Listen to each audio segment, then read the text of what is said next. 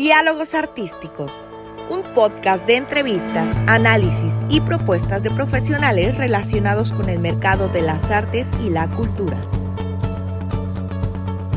Dedicado a todos los emprendedores culturales que deseen promover proyectos dirigidos a generar en la sociedad la adquisición, la práctica y apreciación de las artes y la cultura. Los dejo con Daniel Osuna. Comenzamos. Hola a todos, bienvenidos a todos los amantes de las artes y la cultura. Les doy la bienvenida a nuestro tercer podcast de diálogos artísticos. Y en esta ocasión tenemos la visita de una mujer muy interesante, culta, trabajadora y muy comprometida con las causas sociales, con las artes y la cultura. Me refiero a Virginie Castel. Virginie, bienvenida. Muchísimas gracias por tu aceptación a mi podcast o a nuestro podcast y este, pues te doy la bienvenida. Muchas gracias por la invitación. En, en esta ocasión, Virginie nos apoyará o nos ampliará un poquito el tema de acerca de qué significa ser feminista y editora independiente en México. Me gustaría primero este, hablar un poquito acerca de la semblanza este, de Virginie Castel y pues empiezo diciendo que Virginie nació en Metz, Francia, y Metz está ubicada, es una ciudad que está ubicada al noreste de Francia, y esta ciudad cuenta con uno de los mayores patrimonios arquitectónicos de Francia, básicamente del siglo XV, XVI, XIV, más o menos por esos siglos, ¿no? Virginie se graduó en Historia y Teoría del Arte con mención honorífica en la Universidad de Essex en Inglaterra, donde realizó su maestría en Arte y Arquitectura Latinoamericana con especialización en arte contemporáneo. Se formó como editora de libros ilustrados en la editorial Turner, Turner Libros en la Ciudad de México. En 2016, en 2016 creó la editorial Tres Nubes Ediciones en la ciudad de Monterrey. Editorial es una editorial especializada en artes y poesía para todas las edades. Virgin también es editora en la Casa Editorial Regiomontana y da asesorías e imparte cursos relacionados con la edición, con la edición de publicaciones, vamos a ampliar un poco, y ha publicado varios libros y catálogos de arte contemporáneo. También, adicionalmente a todo el trabajo que realiza Virginie, es curadora independiente y ha realizado varias exposiciones en la ciudad de Monterrey. ¿Estoy bien, Virgin? Virginie. Y pues entramos en el tema. Muchísimas gracias. Y pues entramos en tema. Explícanos qué significa, o de acuerdo a tu experiencia, qué significa ser feminista y editora independiente en México. ¿Qué nos puedes platicar? Bueno, em, muchas cosas. Eh, son, son temas eh, marginales de alguna manera, ¿no? O sea, el primero es eh, ser mujeres es una marginalidad a pesar de que somos la mitad del planeta. Eh, eso es uno, ¿no? Entonces, eh, decidir eh, abiertamente representar a las mujeres con una postura feminista para mí ha sido importante.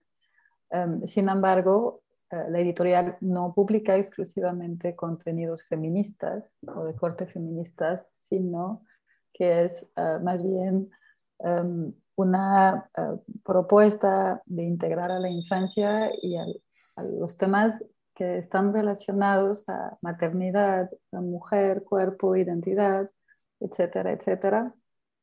Y obviamente invertir la tendencia, ¿no? En la editorial hay posiblemente un 80% de eh, mujeres representadas. Eh, los contenidos son principalmente de mujeres, eh, a pesar de no siempre ser con corte feminista.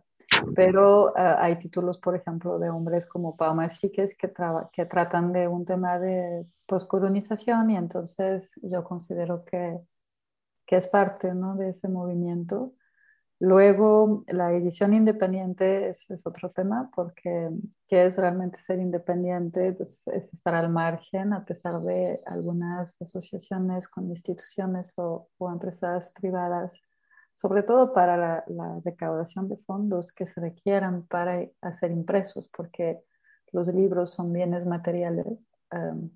A la vez que son bienes culturales y esta situación del libro eh, lo hace muy complicado cuando obviamente em, se requiere em, dinero para, para materializar em, las cosas, ¿no? Entonces hacer un producto cultural que no sea de corte comercial, mantener una independencia, que en el caso de la edición la independencia tiene que ver, en mi modo de ver, con la propuesta de una manera diferente de hacer los libros, porque tiene que haber como un concepto que hila, que, un hilo conductor, ¿no? que, es, que va más allá del sello, de la identidad de la editorial, sino eh, que es la propuesta en sí. En mi caso, yo trabajo con artistas visuales que eh, se relacionan con la literatura y la escritura y trabajo con escritoras que tienen un vínculo con lo visual o con el arte visual. Entonces me gusta estar trabajando este margen también. Entonces es como una relación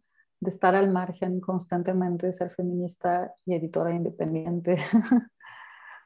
Pero, libros que, ediciones que haces, las ilustras?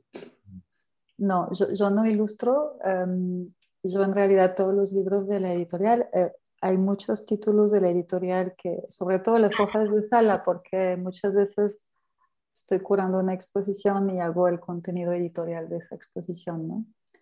Y me gusta mucho hacer hojas de sala porque es algo que pocas veces se cuida, em, casi nadie le invierte en una hoja de sala en una exposición y al final es una memoria valiosa, ¿no? Porque las exposiciones no crean catálogos cada vez que, que suceden, entonces es dejar algo, ¿no? Para llevar y, tener en el recuerdo. Y, Déjanos un poquito ese concepto de hoja de sala, ¿qué es? Pues las hojas de sala eran más populares, yo creo que, que en los noventas. Um, y, y, luego como todo se fue digitalizando, pues también, y, y, los recursos muchas veces son muy limitados, entonces dejaron muchas, muchas partes de invertir en el impreso. Hubo un momento en el que se imprimía la invitación a, un cóctel en galerías, en inauguraciones, y ya no sucede esto mucho, por lo mismo que se digitaliza. La hoja de sala es tratar de dar el contenido de la obra y, del cura y, las palabras del curador, y, en mi caso me gusta traducir también lo más que se pueda el sentido de la obra a la hoja. Em, y también desarrollé una serie que se llama Hoja de Sala como tal, que tiene números y que cuando la, dobla, desdoblas em, hay un póster de una de las piezas y entonces te llevas la hoja, pero también la imagen y la puedes enmarcar y colgar. y, entonces es una forma también de llevar el arte, que es un bien muy, muy caro, algo económico que que se puede tener, porque eso también dentro de lo que me, interesa como editora es crear contenidos de alta calidad estética y, y, literaria a, personas que no necesariamente tienen los recursos de comprar un libro de pastadura o ilustrado de librería, aunque también hago esos libros y me encantan, pero me interesa mucho la experimentación con el papel y esto me ha llevado a crear formatos más económicos. Y de ahí empecé a entender el impacto que eso podía tener em, para los lectores, eh, sea lectores de arte como en términos de hojas de sala, que son como mini catálogos en mi caso, a libros para niños. Cuéntanos, ahora sí, un poquito más acerca de cuál es el proceso de crear una casa editora necesitas hacer? ¿El editor necesariamente tiene que ser escritor o no? No creo. El editor tiene que ser un traductor y tiene que ser alguien que tiene el deseo de la colectividad. Porque el editor es una figura um, que, que, impacta más la colectividad que, que cualquier cosa, eh, me, queda claro y su, interés tiene que estar ahí primero puesto. Um, de las cualidades genéricas, yo creo que tiene uno que ser muy paciente y muy detallista y muy abnegado, porque es un trabajo como el doméstico, es un trabajo ingrato de muchas maneras, sobre todo en términos de libros largos, de mucho texto, em, porque el trabajo de edición cuando está bien ejecutado es algo que no se nota o simplemente provoca un, ay, qué lindo, pero un error en la edición es lo único que se ve. Entonces, es muy difícil em, eso, entonces hay una dimensión de ser muy perfeccionista y también creo que es también para curarse de serlo un poco.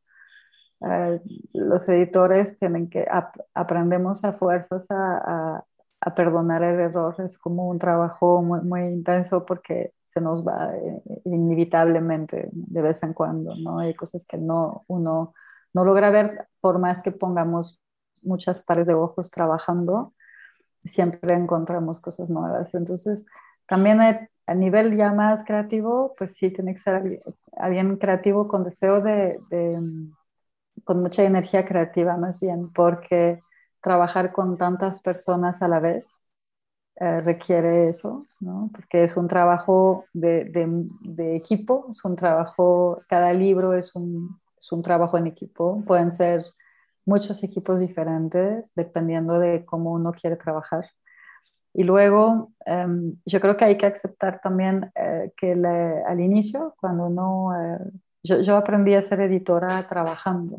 Tuve la fortuna de, que me llegara ese trabajo sin que, lo buscara y, obviamente una vez que ya estuve ahí metida ya no me quise salir nunca y creo que muchas veces, sobre todo en Europa, es probable que uno se tenga que estar firmando cartas o estar en la parte legal durante años hasta que una, uno pueda acercarse a su primer libro, ¿no? Es, hay un sistema muy diferente con las editoriales y en México hay mucha más libertad y mucha más permisibilidad um, por, por, cómo es México por un lado y también porque um, la, quizás el mundo editorial está estructurado de manera muy diferente. Entonces, la fortuna de un editor joven es precisamente poder em, tocar libros muy rápidamente y, aprender haciendo. O sea, la edición es un oficio, es, hay, reglas, obviamente, que también se pueden romper. Desde, a mí me gusta mucho romper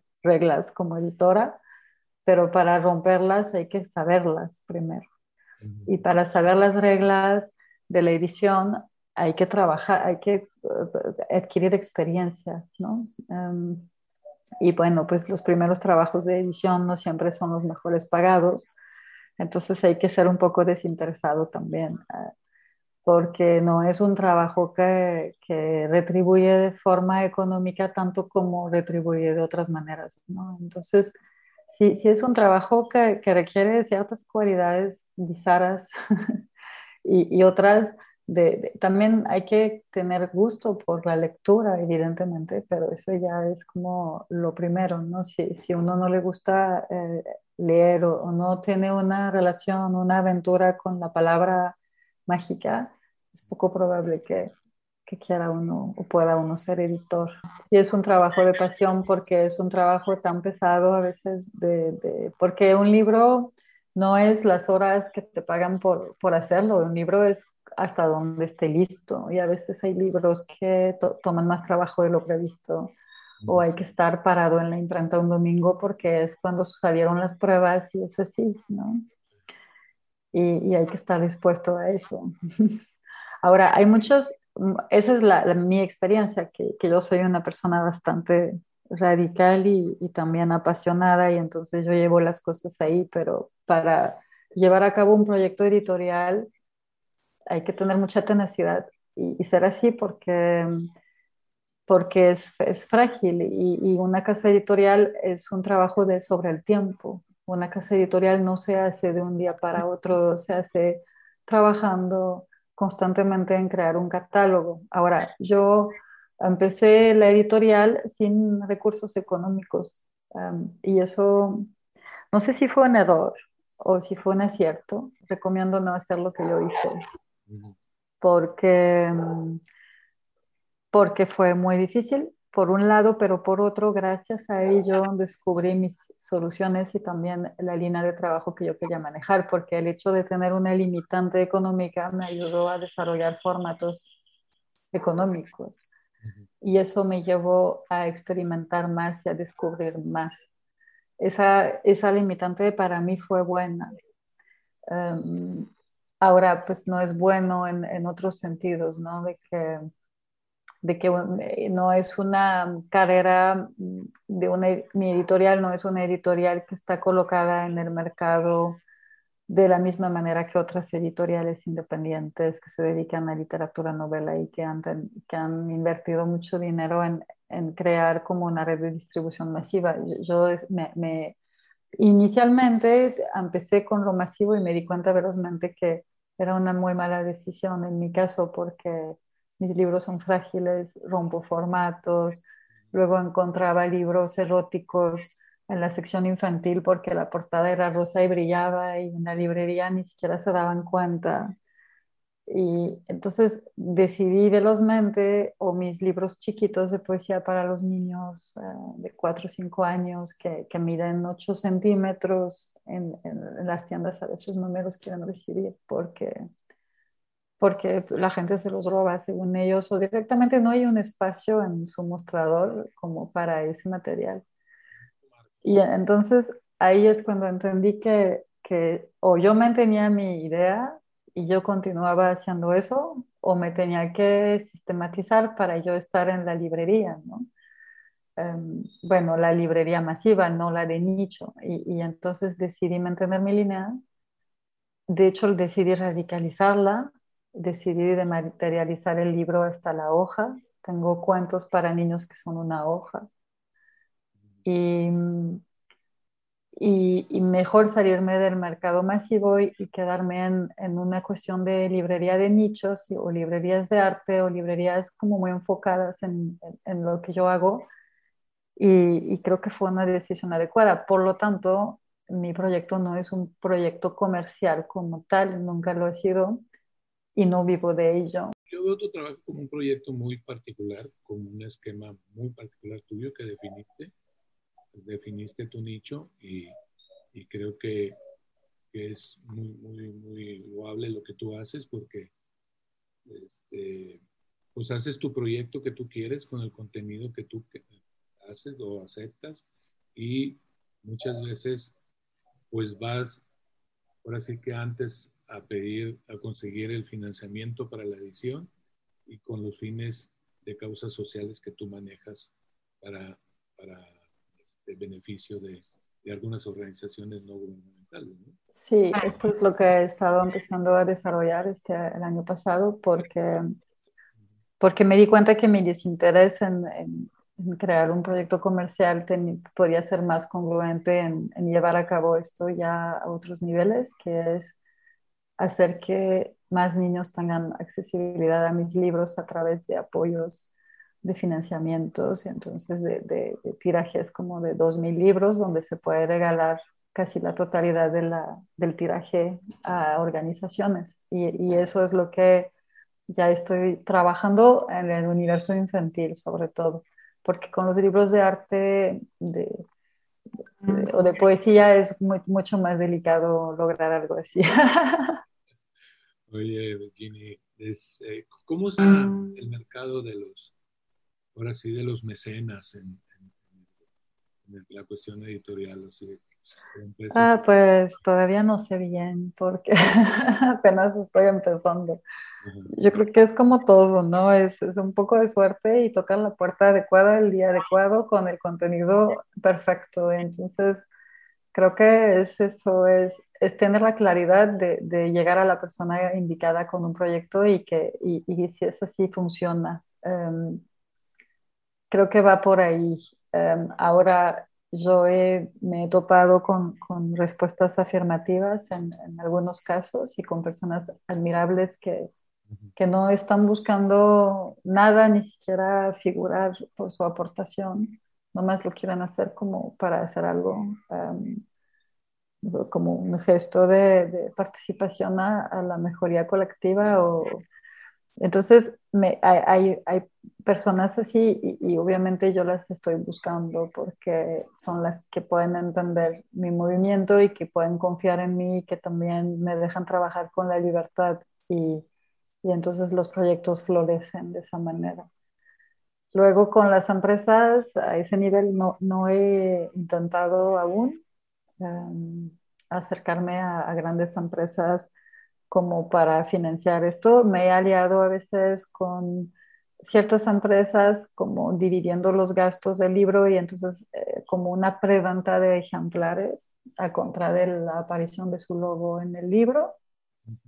Eso ha sido una estrategia también para poder conseguir los recursos completos y a veces unirnos entre tres o cuatro em, grupos como para, para hacer un tiraje interesante y cada quien se lleva sus libros y hace lo que quiere con ellos, vender, regalar, etc.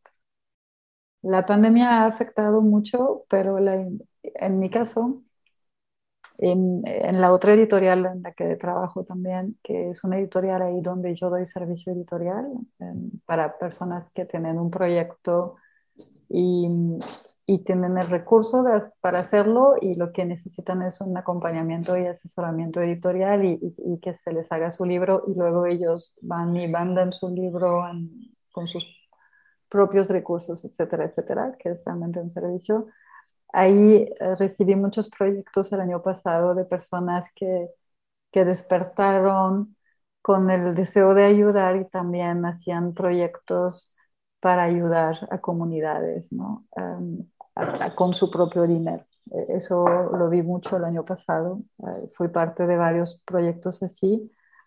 Creo que la pandemia despertó eh, en muchas personas el deseo de apoyar y ayudar y, mejorar y, como un agradecimiento em, por lo que uno tiene, que tuvo una salida positiva para ciertos proyectos editoriales y también eh, el valorar la memoria, el valorar eh, la vida nos hace querer crear memorias y entonces salieron muchos proyectos de memoria em, editoriales. Ahora, yo creo que la industria del libro, por supuesto que fue impactada como, como, como todas casi, pero en mi caso, como yo trabajo al margen del sistema, de alguna manera, porque por un lado opero con servicios editoriales y por otro mi editorial no tiene fin comercial, entonces no me afectó ni en uno ni en el otro, porque yo no tengo empleados, no rento una oficina. Yo trabajo por proyectos y con personas en su casa. Es más, yo tengo, llevo años trabajando en mi casa. entonces, no, no, no, cambió nada para mí en, en términos económicos ni nada, ni, ni, he notado como un gran cambio. Um, para, para cómo trabajo. Sí he visto la distribuidora en, dificultad y algunas librerías y, hemos tratado entre todos los que estamos involucrados en ese universo de apoyarnos y, de, de, ayudarnos. ¿no? Aquí la, Casa Universitaria del Libro organizó varias ferias digitales, organizaron varias ventas para ayudarnos a los independientes también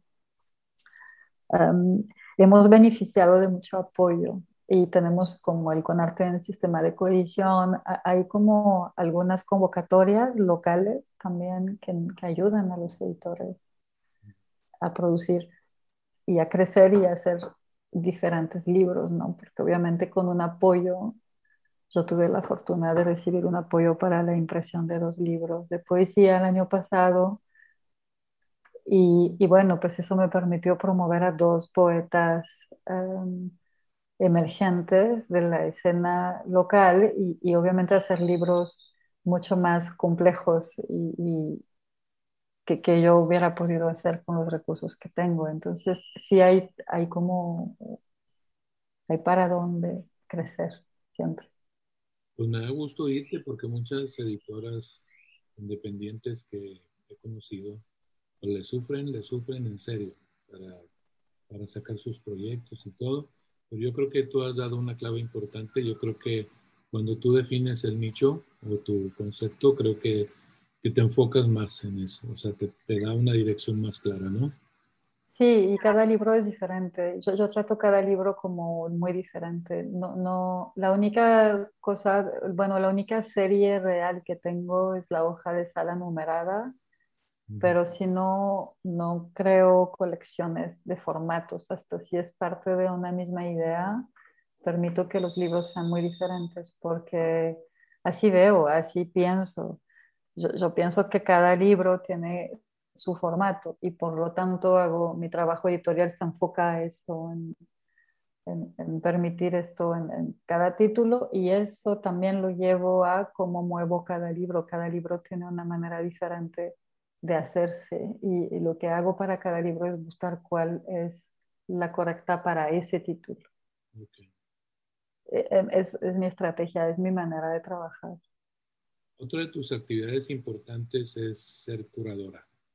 Sí. Este, me gustaría un poquito para definir para nuestro público qué es una curadora, que nos definieras qué es una curadora. Pues mm, creo que nadie se pone de acuerdo sobre esto. Es como, hay, hay, hay los que piensan que los curadores no son necesarios. Hay una nueva tendencia donde somos muy mal vistos. Ah, bueno, el curador es como el editor, pero es, el curador es lo que es un editor a, un libro, un curador es eso a un espacio expositivo. Ah, según lo que se trabaja y cómo se trabaja, lo mismo pasa, ¿no? Que hay curadores que tienen un corte más académicos, hay unos que son un poquito más de corte de, de hacer exposiciones colectivas siempre, y trabajar temas del presente. Hay curadores que les interesa la historia y las obras del pasado, eh, que cuidan colecciones completas y están haciendo revisiones de colecciones. Eh, también este es un, es un, oficio de la curaduría. Yo trabajo con arte contemporáneo y a mí me interesa eh, mucho trabajar con artistas que tienen un vínculo con el lenguaje también en, en, términos de exposición. Trabajo más con, con mujeres, también como curadora. Em, el curador tiene una función diferente según... ¿Mm? ¿La refieres más a, a, la exhibición de la obra, la colocación, el texto curatorial, todo eso? Ah, bueno, ahí, ahí también hay, hay mucho habrá quien diga que no está de acuerdo conmigo, pero yo creo que el curador es el encargado de que la exposición que se va a ver sea una experiencia de arte. Por lo tanto, un curador no se puede limitar a escribir, a sacar un título que es un concepto o que es una ilustración de la obra o lo que sea. No se puede solo dedicar a escribir un texto y a seleccionar artistas el curador para mí tiene que estar involucrado en el montaje de la obra y tiene que ser estar en cada momento. Porque y tiene que cuidar así como un editor todos los detalles de la tipografía al el color de la pared o cuando se puede, no siempre se puede, o a la solución de montaje de cada pieza que está involucrada en la exposición. Em, hay curadores que simplemente se em, eligen unos artistas, escriben un texto y ya luego la institución o el espacio se encarga de todo lo demás. Em, yo no trabajo así.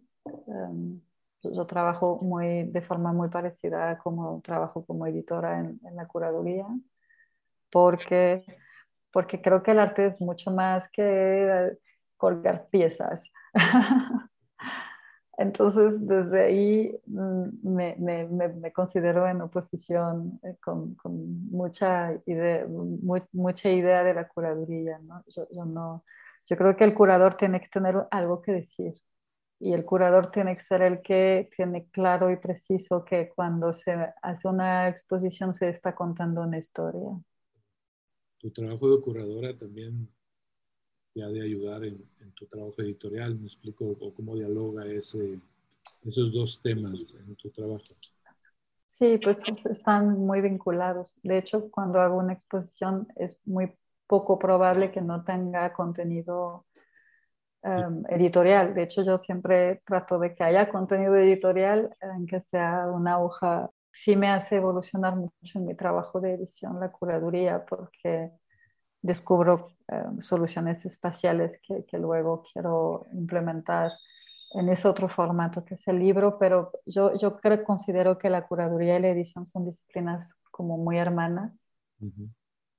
No sé si todos los curadores son editores y al revés, pero em, cuando sí se da esa cuestión, es muy clara la, la relación. Creo que mi trabajo editorial eh, se parece mucho a mi trabajo curatorial. No es lo mismo, por ejemplo, una exposición individual el curador tiene que escuchar la historia del artista y, y, acomodarla lo mejor posible, pero el que cuenta la historia ahí es el artista. Cuando hay varios artistas, el mero hecho de juntar a dos artistas ya es un acto curatorial que está diciendo los voy a poner en un mismo espacio a ver qué pasa y ahí sí uno cuenta algo diferente por relacionar esos dos artistas. A mí me gusta mucho poner en relación dos artistas. Ese, me parece siempre muy interesante porque no dialogan de forma directa, no les pido, hagan una obra con este tema, no. Em, les doy una palabra o una frase y les digo qué obra tuya te imaginas ahí y luego cuando los junto, los junto en un primer lugar porque yo vi una semejanza en su trabajo, pero en general es muy interesante lo que sucede, ¿no? Cuando cuando se monta o cuando se crea espacialmente. Este no es un diálogo, es, una relación, em, una intimidad quizás. Em, y las exposiciones colectivas ya de muchos artistas, pues ya uno sí cuenta otro, ya es más un ensayo o una novela. ya no estamos en la frecuencia del poema, estamos en, o del microcuento, estamos ya hablando de, de ensayos mayores. Oye, pues muchísimas gracias, Virginie. Este, A ti. Dinos dónde te podemos encontrar. Me pueden encontrar en, Instagram. Eh, la editorial es tres en, en número, Nubes Ediciones en letras. Y luego mi Instagram personal es virginie.castel con K em, para curaduría. En Facebook, Tres Nubes Ediciones es todo en letra. Quería decir algo más que descubrí durante la pandemia en un programa en el que fue invitada a hablar de edición, em, que las mujeres son más, hay más lectoras mujeres Em, de hecho, yo he visto en mis estadísticas en la editorial, en Instagram, que, hay un 75% de mujeres siguiendo la editorial, pero en general las mujeres son más lectoras, entonces es, un dato importante que se sabe poco, hay pocos datos, pocos, pocas cifras en realidad en el mundo editorial, pero con eso quiero pues incitar a las mujeres a, a entrar en esas... Em, en esos oficios eh, y, perseverar y porque si hay más lectoras hay que representar. Yo creo que también hay más escritoras, ¿no? O no sé, esto, Ese dato no lo sé, no lo sé si hay más escritoras, posiblemente hay más hombres publicados, sin duda, pero...